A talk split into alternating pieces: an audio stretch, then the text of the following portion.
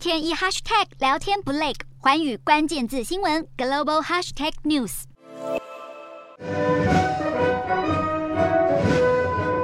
东欧国家国旗随风飘扬，九个法国盟邦士兵出场揭开阅兵仪式，包含爱沙尼亚、拉脱维亚、立陶宛、波兰、捷克斯洛伐克、匈牙利、罗马尼亚以及保加利亚，强调与俄罗斯邻国盟友的团结。而今年也首度出现欧盟与北约旗帜，反映出了盟邦在乌克兰战事中团结一致。而阅兵最精彩的飞行表演，出动了法国、欧洲盟邦以及法兰西巡逻兵战斗机中队的战机。七月十四号是法国国庆巴士底日，今年阅兵大约有六千三百名部队参与，其中五千人步行，还出动了六十四架军机、二十五架直升机、两百匹军马以及一百八十一部机动车辆，让法国民众看了十分过瘾。而在国庆日这一天，法国总统马克宏也接受专访，这是四月大选连任后的首度电视专访。谈到乌俄战争，马克宏认为将会是持久战，他也痛批俄罗斯利用能源作为战争武器。对于社会议题，马克宏再次提及，希望逐渐将合法退休年纪上修到六十五岁，每年延后四个月，预计二零三零年达成。不过，由于执政党在国民议会中没有绝对多数，国会朝野对立严重，因此执政党必须与其他政党合作。